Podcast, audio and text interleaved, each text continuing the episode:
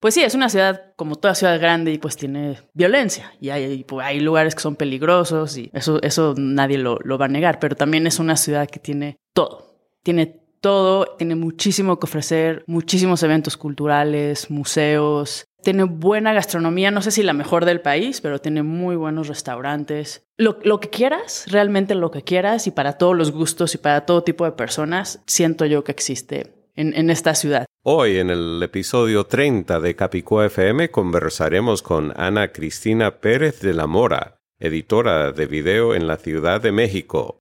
¿Cuáles son las dos letras asturianas que quedaron excluidas del teclado español? Y te pedimos que nos comuniques con la periodista sueca española Ana Martínez del Valle.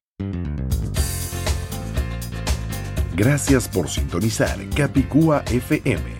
Gracias por sintonizar Capicúa FM. No importa que digas gracias. O gracias. No importa que digas sintonizar. O sintonizar. Zapatos. O zapatos. Efervescente. O efervescente. Es tu idioma.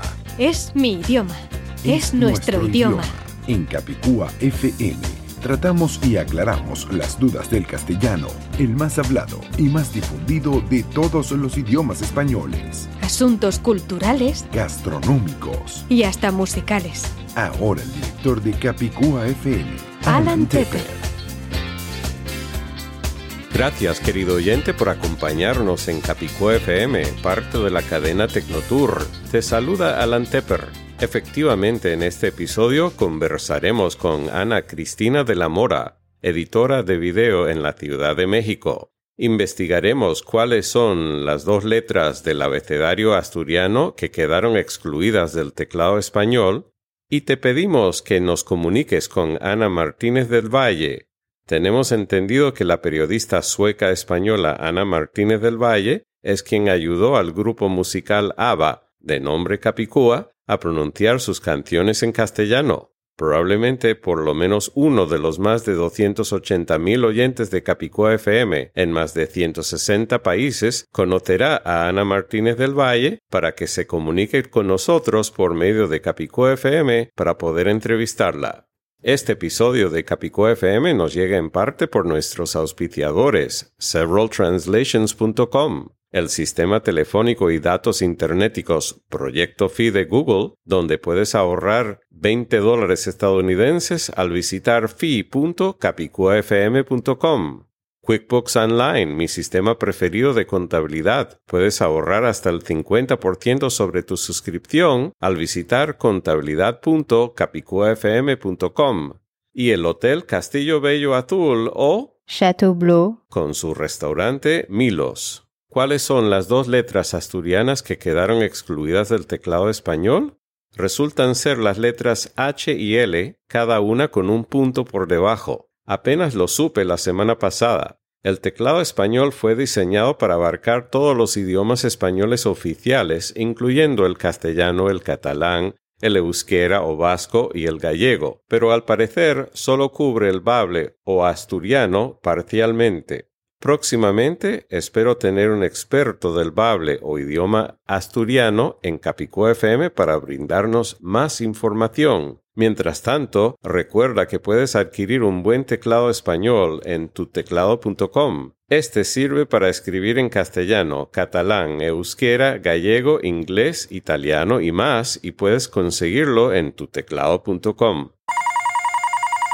tuteclado.com. Adelante. Disculpe, tengo un problema. Cuando escribo en la computadora no tengo la ñ ni los acentos. Hasta tengo una cliente de apellido Peña y tengo que escribir pena. En tuteclado.com tenemos tu solución. Después de instalar el teclado español, tendrás acceso directo a la ñ, las tildes, la diéresis y hasta el símbolo del euro. Pero ¿qué pasa si mi programa está en inglés? ¿Será compatible? No hay ningún problema. El teclado español funciona correctamente sin importar que tu sistema o programas estén en inglés. El teclado español sirve para escribir directamente en varios idiomas, castellano, francés, portugués, inglés, italiano y muchos otros. Ahora podrás escribir correctamente los nombres y apellidos de tus clientes y ya no vas a pasar pena con la señorita Peña. Y tienen diferentes tipos de teclados. Tenemos teclados para Mac, teclados para Windows y hasta un teclado inalámbrico. Buenísimo. ¿Y dónde te visito? Visita tuteclado.com las 24 horas al día en la web.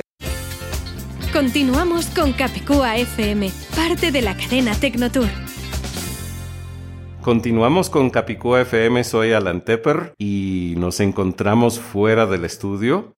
Continuamos en México y aunque de todas las entrevistas que he hecho hasta ahora en México, he estado por coincidencia en un departamento que lleva un número Capicúa, en esta ocasión no es así. Sin embargo, nuestra entrevistada, nuestra invitada de hoy tiene nombre Capicúa que es Ana. Así que por un lado o por otro lado llueven los palíndromos en este viaje a México. Así que bienvenida Ana a Capicúa FM. Muchas gracias, Alan, por darme esta, eh, bueno, por invitarme Sí. a, tu, a tu programa. Muy bienvenida.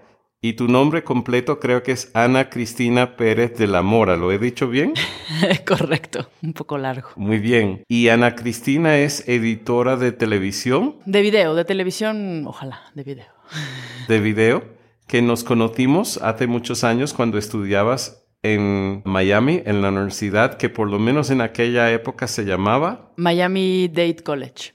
Danos un- unos ejemplos de los tipos de trabajos que estás editando hoy en día y luego vamos a pasarnos a modismos mexicanos y asuntos de gastronomía mexicana. Bueno, pues hablando de gastronomía mexicana, me, me tocó editar un video para el, un nuevo restaurante que está dentro del Hotel Four Seasons, de esta cadena muy conocida, que se llama Sanaya. Así se llama el restaurante. Y el restaurante está, la gastronomía del restaurante está inspirada en la comida del Pacífico, sobre todo de, Naya- de Nayarit. Entonces se le hizo entrevista al chef, fuimos a grabar a Nayarit, los lugares de donde él se inspira para sus recetas. Nayarit es el nombre de... Ah, disculpe, Nayarit es el nombre de un estado mexicano que está en la costa del Pacífico, como en el centro, un poco hacia el norte, digamos, más o menos, centro medio norte. Y bueno, entonces hicimos un video para este restaurante antes de que abriera, como para mostrar cuáles eran las influencias de la gastronomía del, del lugar. Ese tipo de videos hago y ahora voy a comenzar un documental sobre los diferentes tipos de familias que existen hoy día. ¿Y hay algo que te haya sorprendido a ti sobre la gastronomía? ¿Algo que no sabías previamente? Pues, por ejemplo, es, no, debería de avergonzarme un poco, pero no sabía mucho sobre el pescado zarandeado, sobre la técnica del zarandeado, que es una técnica, me parece, que viene desde, desde la época prehispánica, que consiste en, es un horno, un horno hecho con ladrillos a la leña, y en una especie como de raqueta, por así decirlo, doble, se pone el pescado y se, y se zarandea, digamos, que es voltearlo de un lado a otro, más o menos. Eso es como la, la técnica. Es muy, muy rico. Depende el- la sazón de cada chef. Y, y este video para el restaurante dentro del hotel, ¿cómo lo difunden o dónde lo presentan? Lo tienen en su, en su página web, ahí en, en el sitio web de, de Four Seasons Ciudad de México. Ahí lo tienen y está en, en YouTube, o sea, está subido a, a YouTube. ¿Y contiene entrevistas o narración o qué contiene? Se entrevistó al chef y realmente, pues, su entrevista es lo que hace la, la, la narración. De, es un video corto, como de tres minutos más o menos, aproximadamente. Ah, muy bien. Aquí, en la casa donde estamos grabando, hay unos gatos muy cariñosos que estoy teniendo el privilegio de tener los cariños de un gato mientras creo que es gato, no sé si es gata. Esa es gata. ¿Es gata?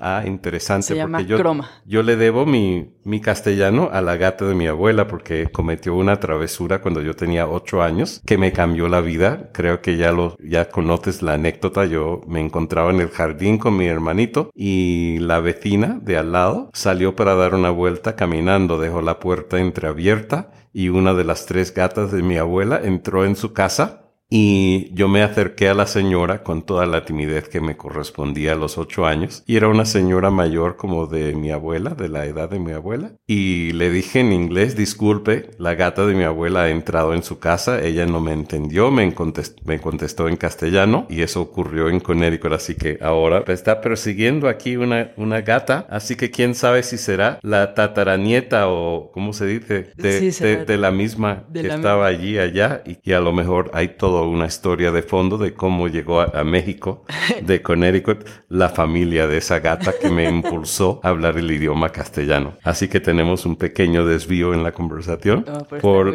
por la gata. Y creo que me dijiste que se llama Croma. Croma. ¿Con H o sin H? No sé cómo lo escriba su, su madre. Ah, Pero sí viene, de, viene del croma de la parte de color de edición de Ah, de Chroma Key. croma key. sí, sí tiene que ver. con eso. Sí, muy bien, muy bien. Pues muy interesante. Y cuéntanos, ¿has hecho alguna producción de ficción también o solo haces ediciones de videos de no ficción? De no ficción. No, hasta ahora no he hecho nada, nada que sea de, de ficción. Sí, bueno, la primera pregunta que te hago sobre la comida mexicana es un mito porque mucha gente en el extranjero dice, ah, la comida mexicana muy picante. ¿Es muy picante la comida mexicana necesariamente? No. O sea, la puedes hacer tan picante como quieras y depende también la zona de la República como estés. Digo, donde estés. Por ejemplo, el, el habanero, que es un chile muy, muy picante, se da sobre todo en la gastronomía yucateca. Pero, o sea, hay salsas muy picantes, hay salsas medio, hay salsas que no pican mucho. Y creo que depende más del gusto de cada quien. Yo, a mí no me gusta muy picante, entonces le pongo como una salsa media, una salsa verde, por ejemplo, que no es tan, tan fuerte, o una salsa roja.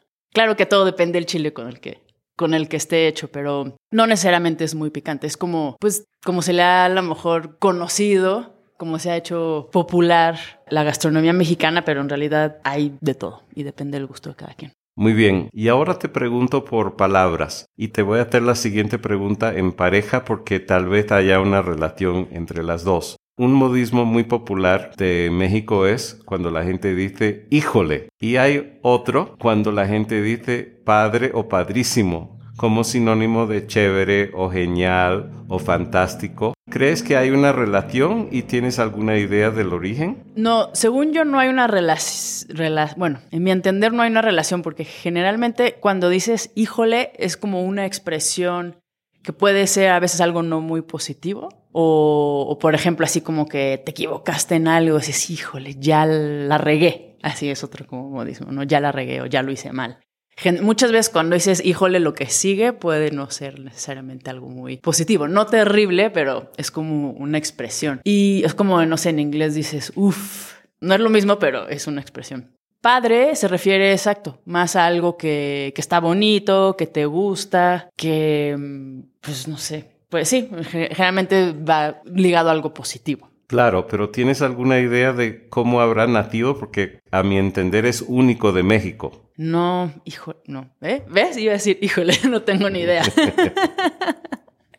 Exacto, así se usa, híjole, es como un buen ejemplo. No tengo ni idea de dónde venga ninguna de, la- de las dos, como que no, no tienen Sí. mucho sentido con lo que significan en realidad. Otra pregunta que no he hecho a ninguno de los otros entrevistados hasta ahora es ¿por qué será que en México no se usa el verbo alquilar y en su lugar se utiliza el verbo rentar? ¿Tienes alguna idea? No, pero ya, ya me habías alguna vez hecho notar eso. Ah, Y ya me habías dicho la diferencia, yo, pues, yo siempre uso rentar, tanto reciba yo el dinero o lo, o lo pague. Y no, alquilar, ¿lo entendemos? Sí, que la gente lo entiende, y el sustantivo sí. alquiler también se entiende. Sí, Eso es similar a la palabra almuerzo y almorzar que no se usa en la capital, pero se entiende siempre, ¿verdad? se entiende perfecto. Y la palabra almorzar es más utilizada, o de que yo me acuerde, por, por ejemplo, los abuelos. O sea, mi abuela sí utilizaba un poco más la palabra almorzar y se entiende que es una hora más temprano a la que nosotros normalmente comemos o almorzamos. Nosotros normalmente almorzamos de 2 a 4 o comemos de 2 a 4. ¿Y tus abuelos son o eran capitalinos? No. ¿O, o eran de otra parte de México? Mis abuelos son del, de Torreón, del estado de, de Coahuila, que es norte, totalmente norte. Ah, muy bien. Frontera con Estados Unidos. De donde tengo entendido que habrán nacido los llamados Tigres del Norte. Tigres del Norte. Que no sé si serán populares aquí en la capital.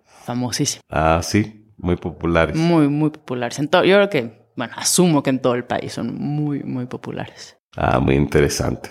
Muy bien. Y Hablando de la capital, hace un año se hizo un cambio importante en el nombre de la capital. Se convierte del DF o Distrito Federal en Ciudad de México. ¿Qué opinas de ese cambio? Pues creo que por un lado está bien porque el Distrito Federal, como le dice su nombre, era parte del gobierno, de alguna manera del gobierno federal. Solo a partir como del 97, me parece, nosotros los llamados chilangos o, anteriormente defeños, hasta, hasta no, a partir del 97 pudimos elegir al, digamos, al alcalde de la ciudad, que en ese momento se le conocía como regente de la ciudad y ahora ya pasó al nombre de jefe de gobierno. Y lo que implica, un, digo, implica muchísimas cosas, se hizo toda una nueva constitución, no, no se cambió toda la constitución, pero se, se, modificaron y se incluyeron algunas cosas en una nueva constitución de la Ciudad de México y supuestamente habrá más presupuesto. Puede ser bueno, ¿no? No lo sé.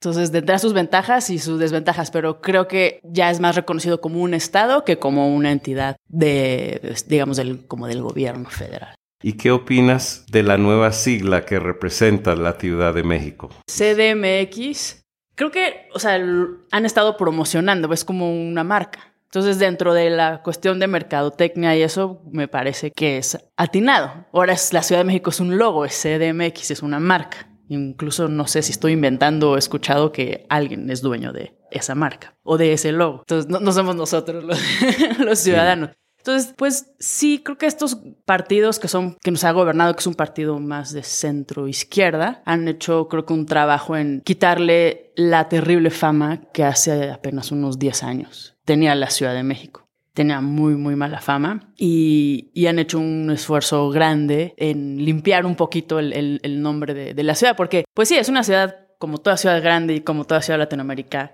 latinoamericana pues tiene violencia. Y hay, pues, hay lugares que son peligrosos y eso, eso nadie lo, lo va a negar, pero también es una ciudad que tiene todo, tiene todo, tiene muchísimo que ofrecer, muchísimos eventos culturales, museos, tiene buena gastronomía, no sé si la mejor del país, pero tiene muy buenos restaurantes. Lo, lo, que quieras, realmente lo que quieras y para todos los gustos y para todo tipo de personas, siento yo que existe en, esta ciudad. Entonces, eso es algo muy, muy positivo que han hecho y esto del CDMX, pues es como parte de reforzar la ciudad como una marca, no sé. sí.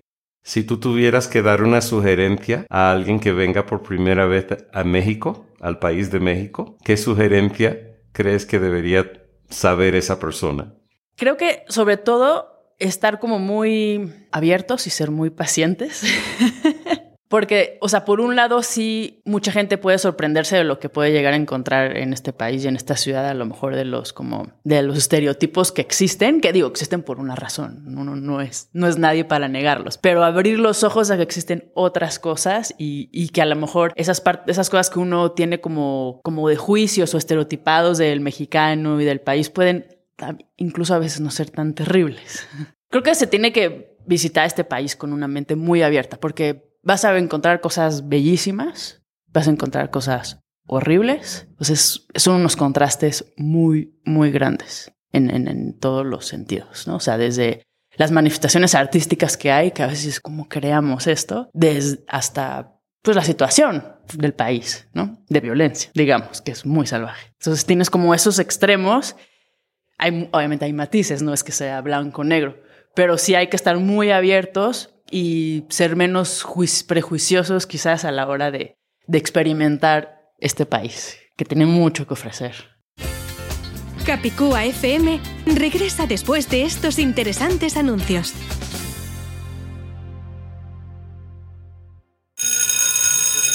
Ana, ¿prefieres leer en inglés o en español? Ay, Eddie, aún no has aprendido que nuestro idioma se llama castellano. ¿No es lo mismo? No, Eddie, no es lo mismo. Hay muchos idiomas españoles. La mentirita de decirle español a nuestro idioma castellano lo disparó una terrible manipulación política en 1925. Pero eso se corrigió en 1978. Ponte al día. El libro multimediático El encubrimiento de la Real Academia cuenta con nueve voces, ocho audios, un vídeo HD con un cronograma tridimensional, fragmentos de tres canciones relacionadas con el tema y un prólogo de la destacada periodista española Irene Jiménez Miragaya. Adquiere el libro multimediático El encubrimiento de la Real Academia para tu Android, iPad, iPhone o iPod Touch en el encubrimiento de la Academia.com. De nuevo, la dirección es el encubrimiento de la Academia.com. Continuamos con Capicúa FM, parte de la cadena Tecnotour. Muy bien, cambiando de tema, los términos del transporte. En diferentes partes de México creo que se utilizan diferentes términos para hablarse de lo que en otros países puede ser el auto, el coche o el carro. ¿Qué observaciones tienes sobre eso en el país de México, en la capital y en otras partes? Pues, por ejemplo, aquí se dice coche, al menos en la capital. Me parece que en otras partes se dice carro. Creo que en el norte se dice carro. Se puede decir cochera, donde guardas el coche. A lo mejor otros dicen garage, otros dicen estacionamiento. ¿Y, alguien dice garaje? No. Yo nunca he escuchado garaje, siempre he escuchado garage. A menos alguien, a lo mejor alguien que nunca haya escuchado esa palabra y la lea, seguramente va a decir garaje. Eso sí. Y hay otra cosa muy curiosa que siempre como que le llama la atención, sobre todo a los latinoamericanos, que nosotros decimos camión a todo, al bus y al camión, al que normalmente al autobús. se le conoce como camión. Entonces, si yo agarro un camión en la calle, estoy agarrando un autobús o un bus de, de transporte público. No es que esté tomando el camión que transporta material. utilizamos generalmente, al menos aquí en la Ciudad de México, camión para todo tipo de camiones. Y cuando estás conduciendo, la rueda que usas para dirigir, ¿cómo se llama aquí? Porque eso varía de país en país. Volante. Ah, eso es lo más común. Los cubanos le llaman timón. Timón. Y para mí timón sería en un barco. Sí, sí, yo también lo Y aquí se llama llanta, neumático, goma. ¿Cómo se llama esa parte del auto? Llanta. Sí, si es neumático lo entendemos, pero llanta es la palabra. Muy bien. ¿Y la parte de atrás donde guarda las cosas? Cajuela. Cajuela, esa palabra es muy mexicana. Me gusta cómo suena. En otros países puede llamarse maleta o maletón, Ajá. pero aquí se llama cajuela, y eso suena muy mexicano. sí. Sí, hay palabras muy, muy particulares. ¿Y cuál es el verbo que usas para conducir? ¿Es conducir, manejar, guiar? ¿Cuál es el verbo? Manejar. Ah, muy bien. Manejar es el más común. Es una de las más comunes. Pues ha sido un gusto tenerte, Ana Cristina, en Capicúa FM y esperamos volver a verte pronto. Muchas gracias a ti, Allen. Hola, soy Natalia Aguilera, fotógrafa de Barcelona y me encanta oír Capicúa FM en mi iPhone. Un saludo para todos los oyentes. Cuando estés próximamente en el restaurante Milos dentro del hotel Chateau Bleu, deberías saber que uno de los platos destacados es el pastel llamado spanakopita. El spanakopita es un pastel salado griego relleno de espinaca troceada, queso feta, a veces mezclado con ricota, cebolla, huevo y varios condimentos. El relleno se envuelve en capas de masa filo con mantequilla o aceite de oliva se envuelven en raciones triangulares individuales. No sé a ti, querido oyente, pero a mí ya me está dando hambre. En Milos puedes pedir tu spanakopita tanto como aperitivo como plato fuerte.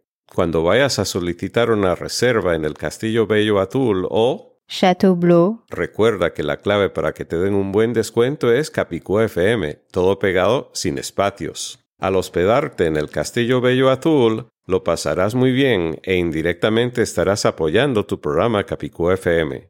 Así como tú, probablemente, querido oyente, tengo muchos amigos anglohablantes que quieren aprender a hablar castellano. Por eso he creado el nuevo proyecto speakcastilian.com que tiene muchos recursos para que ellos lo aprendan. En speakcastilian.com hay enlaces a mis libros sobre el idioma castellano en inglés y otros idiomas, información en general, la posibilidad de pautar sesiones en castellano en persona o en línea y muy pronto mi radio en inglés sobre el idioma castellano. Ya se puede ver una lista tentativa de los temas a cubrir en dicha radio en speakcastellan.com. Si puedes, compártelo con tus amigos anglohablantes. Si tienes tu propia empresa como yo, te interesará saber cuál es mi sistema preferido de contabilidad. El mío se llama QuickBooks Online y me gusta porque me permite concentrarme en la parte que me gusta del trabajo y me automatiza muchos pasos tediosos. Puedes ahorrar hasta el 50% sobre tu suscripción de QuickBooks Online al visitar contabilidad.capicuafm.com.